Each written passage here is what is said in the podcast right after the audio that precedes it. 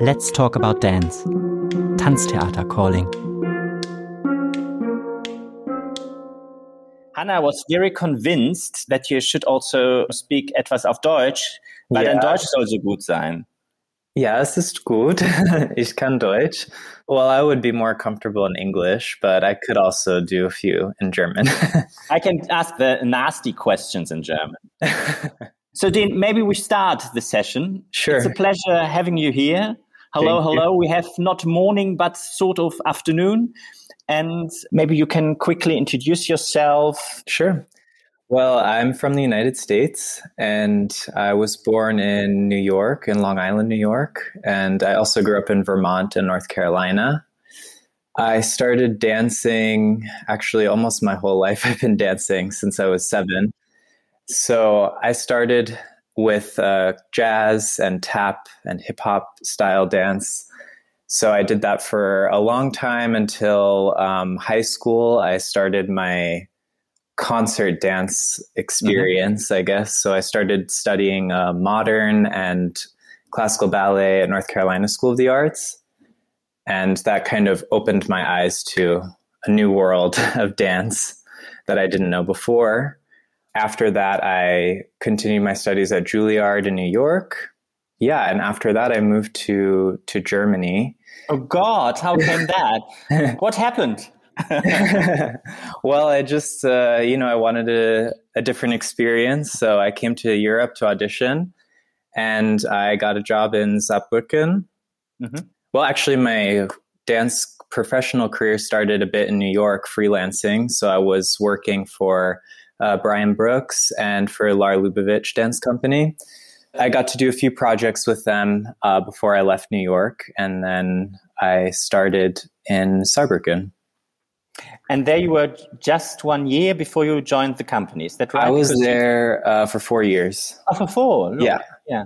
Okay. And you're just a member of the company since this season. That's correct, isn't it? Yes. Yeah. Correct. You just talked about um, Juilliard, and Pina also was a student of Juilliard a hmm long time ago. There is also a connection with the company. So, what was your first encounter with Pina's work? Or was it already there, or did you hear it before, or did you see it at BAM in New York? Or hmm I heard of her before. As I said, when I started at my high school, at this performing arts high school in North Carolina, um, when I entered into this world of concert dance, I quickly learned about Pina Bausch. And it was actually around the time of her death. And I think the first thing I saw of her was video. And shortly after, I saw the documentary about her, the Pina documentary. the one from Wim Wenders? Or which yeah. one? Yes. Okay. Yeah. So, Wim, thank you for that, making this. yes. Thank you. and then, please go on. And I continued, and Juilliard also studied some of her pieces in our dance history classes because of how much of a pioneer she was. Of course, we get to learn about her. And um, I was just amazed by what I saw. Um, every time I saw a video from her, it really it changed my perspective of dance, um, just the same way she changed actually the dance world yeah, from there I was so inspired, and it was always in the back of my mind as something that I hoped I could do someday. So, very happy to be And now you're in fulfilling that dream. Yeah. And now you're in the lockdown. How's it in Germany in the lockdown? Is it fun? oh, it's uh, well, you know, a lot of time at home. How was your first year? I think it's very interesting to see when you achieved like this kind of step and you joined the company and suddenly in a situation where due to things from outside and this pandemic everything's changed so can you share a bit what you're doing now or how your daily routine looks like Yeah. Um, so we are doing Zoom classes right now online, you know, to keep in shape and keep dancing a bit. And we got to start working a little bit in the studio as well. Um, I think two weeks ago, we started doing one on one rehearsals. Mhm. And now we're working on a new creation with uh, Richard Siegel.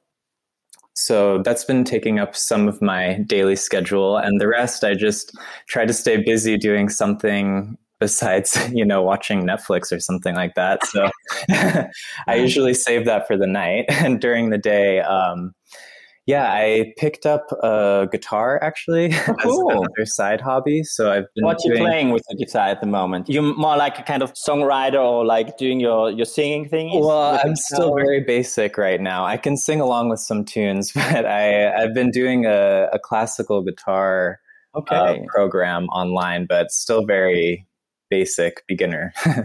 And Dean's German is very good. So we have, wir müssen yeah. ein bisschen Deutsch sprechen. So we have okay. to speak at least one or two things in German. when did you learn German? Did you do it in Saarbrücken or did you do it mhm. before? Mhm. Hast du da schon Deutsch gelernt? In ja, also als ich hier gekommen bin in Deutschland, habe ich schon angefangen und ähm, also so when he came to Germany, he he started learning German. We have a lot of dancers in the company for 30, 40, I don't know how many years. and they also can speak German, but maybe not so much like Dean. Oh, no, I don't know if it's no, accurate. Do you think it's a kind of connection? I mean, I'm now living in Holland and learning mm-hmm. Dutch was also not so much fun in the beginning. Um, I think it's hard to learn. Well, first of all, it's kind of a hard language to learn. And then also with our career that being a dancer in Germany, most of the time you don't really have to speak German at work. Um, most of the companies function in English. You have to push yourself really because you don't really need it that much. Um, it's very convenient to have it for many things. Yeah, I think you definitely get a feel for the culture more just to hear the way people interact with each other in their own language. And um, I was enjoying learning it, so it kind of helped to push myself to keep going. Maybe you can describe also the difference between the American or let's say the New York dance world or the practices in Europe or let's say um, your experience you made in Germany. Mm. I think the structure is really different. In the US right now, there aren't so many full time companies. Uh, so a lot of the work is freelancing. There are, of course, there are some around the country but it's more project based uh, freelance work. And here, I think the there's this structure set up in Germany with the Staatstheater, and every city has their own theater and their own company, and almost. I mean, well, we'd yeah. see how this goes after the pandemic, but hopefully, yeah, there yeah. like. Yeah. Hopefully that stays true. But um, I think that, yeah, that's the biggest difference that I've noticed is in the structure. Um, I think the style, anywhere you are, you can find any style. So I would say the main difference is in that kind of structure or the the style of um, yeah this project versus full time or mm-hmm. year round. I guess it's. When you wrote your application to come to Tanztheater Wuppertal, what was the impulse? Did you say like they were touring quite a lot, or uh-huh. it's a well-known company, or um, you like Pina's work? Because I think it's interesting to figure out what brought you here. I think it's a combination of many of those things that you mentioned. Uh, the main thing, though, I would say was um, Pina's work, definitely. Mm-hmm. As I said, I was so inspired seeing her work, and that really is what drew me to to audition for the company in the first place. And then, of course, on top of that, you have a company full of amazing, inspiring artists. And another layer is the touring, of course, which is a nice uh, little plus that you have um, even though I haven't gotten to do that yet. But um, but yeah, I would say definitely Pina Pina's work, the artists, and the legacy of the company is what drew me to to come here. And Dean, what was it with Pina's work? What inspired you? What was the first piece you saw? Because everybody has like this kind of first piece story, and uh-huh. everybody has been touched on one or two or different sides. So, what was your thing which made the change? I think the first piece I saw was um, Café Müller, and that okay. was, I mean, it just, as I said before, it changed my whole view, my whole perspective. And at that time, it, as I said, I was also just entering into this world of concert dance and you know modern and contemporary. And um, so i was already getting a lot of new information and this was something that really stuck out to me. I had never seen anything like it before. And I think it was this duality of something so surreal that you're seeing on stage, this world that you would never experience in real life. And then on the other side of it, there's this element of humanity and relatability. So you're watching something that you could never experience in real life, yet there are these moments inside that you feel so related to that um, you felt this feeling before that she's portraying in this way that you would never physically feel probably in real life, but you know that emotion when you see it and it makes you feel something and you have this connection. So I think that for me was the biggest thing that she, from my perspective, that she was conveying something so human and so much of dance is about achieving this or what you know what we learn as we're training is achieving this uh, beauty or this uh, physical thing which she did as well but she achieved it in a different way. She makes you see beauty in a different way. You know i would have never thought that i would see a piece on stage like Café Müller where a woman is running around blind and bumping into chairs you know, and when you're being trained in dance, it's not the first thing that you think of. You're trying to avoid bumping into things and falling over. And then you see this, and it's so beautiful to watch this humanity in it. That really struck me. And that's, I think, what pulled me in.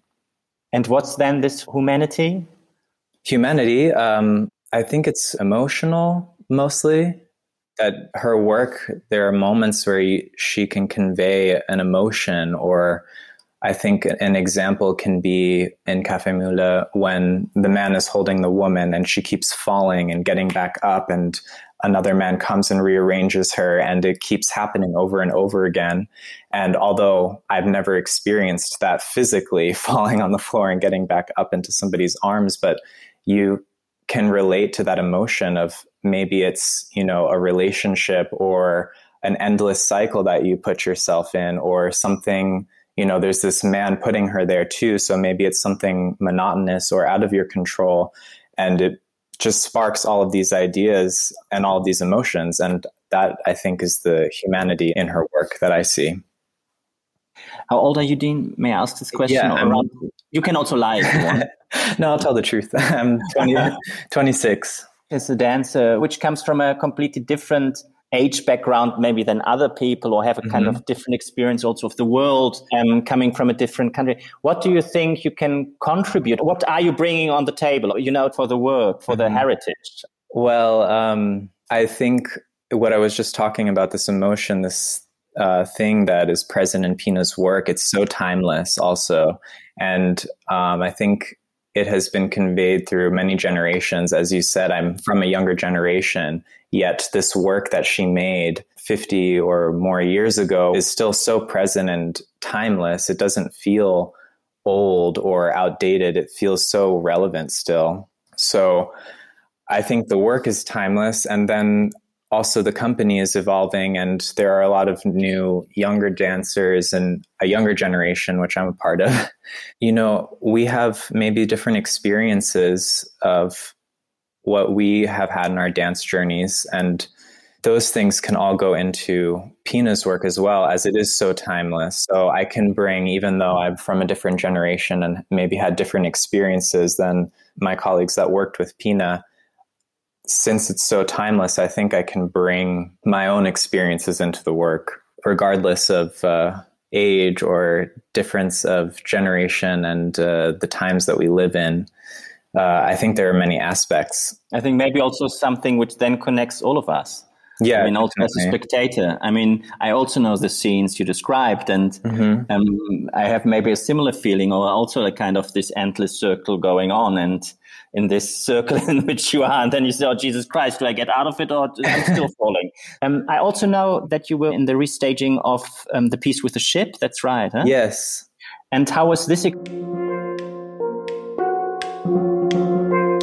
Sie müssen wissen, dass wir hier rausgeworfen worden sind von dem Herrn Fischer. We were thrown out of the meeting. Yes, yes, yes. But Dean, thank you that you're still with us. Yeah. and I hope it wasn't too tiring. Maybe just coming back to the question um, about your experience with the Das Stück mit dem Schiff, like the restaging. Mm-hmm. How was it for you to do this production? Yeah, it was the first piece that I've gotten to work a full process all the way through. All of the other pieces I started learning, unfortunately, were cut short in the process because of Corona. Um, so this was the first time I got to go all the way through the process, learn the full piece, and be on stage with my colleagues, uh, even though it was without an audience. Um, it was a great experience. Pina's work is so particular, so it was very different from anything else I've ever done before. And the restaging was a great process. Um, I learned my role not from the original dancer, but from one of the Probeleiter. So it was a lot of uh, watching the video together, learning, relearning the steps, and kind of deciphering what they originally were from this old video. But you could see something. The Definitely. videos were still okay. Yeah. And it was really nice actually because there were some moments where we looked at, they recorded also a lot of the rehearsals. So I got to watch some old rehearsal videos of Pina in the studio with the dancers. And that was really That's interesting nice. to see and inspiring to see. And um, you could see where the movement was developed from and what it later turned into. Do you have an example? Um, I think, well, a lot of her pieces they made from, she would give them questions and they had some time to develop either movement or text or anything to respond to those questions. So it would could be maybe a long phrase or some movement that repeated. And later, as the rehearsals went on and you watched more videos, maybe she would take one movement from the phrase and that would end up in the final product. So it was very interesting to watch how it developed over time and she takes little things or maybe she changed them or how her input onto them which i never actually heard her input but you can see there's some development happening of the of the movement. So that was also really helpful for me to step into the role. I could have a little bit of a taste of the process which i think allows you to put yourself into it because you can see how that person developed in their role in the creation and you can see a bit of this humanity as well of their development. So I had a great time. It was really cool to be dancing on sand. how, how was that? I mean, I danced on sand on the beach, but that wasn't so cool. Maybe the dance also wasn't so cool, but but tell us a bit more. Yeah, this is also a big part of Pina. What is so beautiful to Pina's work to me is also the set and you just walk on the stage and you see this huge ship. It's kind of crooked, you know, it really looks like it just got washed up onto the stage. And that already conveys some emotion there, just seeing this beautiful stage. And then you're dancing in the sand, it's a bit wet. So you have these obstacles too, which adds another layer onto the movement. You're not just dancing on a normal dance stage, but you have something else to deal with also, which you didn't have in the studio. So then it adds more to the movement and more to your story inside of the movement. Because it's also dangerous, I can assume, huh? Yeah, and how to turn that obstacle into not an obstacle, but something that you're working with, and how to incorporate that into um, into your role, into the movement. Wait until you get into the water. Oh yeah, yeah. so I think there on the salt is the salt also coming, but I think that this piece maybe they don't do anymore. But was it Tanzabend 2 or something? Yeah, it's interesting also because you didn't do it before in the sense of or danced in kind of an aesthetic where where the set was also kind of partner so mm-hmm. much. I assume, huh? Yes, I think a set can many times be a, a decoration or or also there to convey a space and an emotion, but it's the first time that it's been so interactive for me mm-hmm. in that way where you really have this thing you're dancing on it the whole time. It's not something that you might dance with for one scene but it's really it's there for the piece and you have to dance in it. Dean maybe as a last question what would you wish for your time being in wuppertal I mean, also like for sure for the company, but also in the context of living in the city or experience the city. Well, for my artistry, I guess, my personal artistry is, of course, as we always want to do, but keep growing. Um, I think there's so much to learn here. And I've gotten a little taste of it so far in this half of a season. So I'm just excited to continue on that journey and learn from my colleagues, also get to know Wuppertal better and see what else it has to offer it's exciting that this Pina Bausch uh, Zentrum is happening as well. So that's going to be a nice addition to what the city has to offer. Yeah, I think my wishes are quite simple just to keep growing and continue on this journey of discovery and finding new ways, hopefully, like Pina did herself, you know, breaking boundaries and growing. Dean, thank you very much. Thanks for having me. Thanks, everybody. you know that Wuppertal was also in the New York Times as one of the hot spots in, in the world, you know? Yes. And I'm not from the city marketing, but it is hot shit. Wuppertal uh-huh. is hot shit. It's going on. And not only in at the Tanza, it's a big city. yeah, great. Thank you. Thank you. Cheers. Cheers.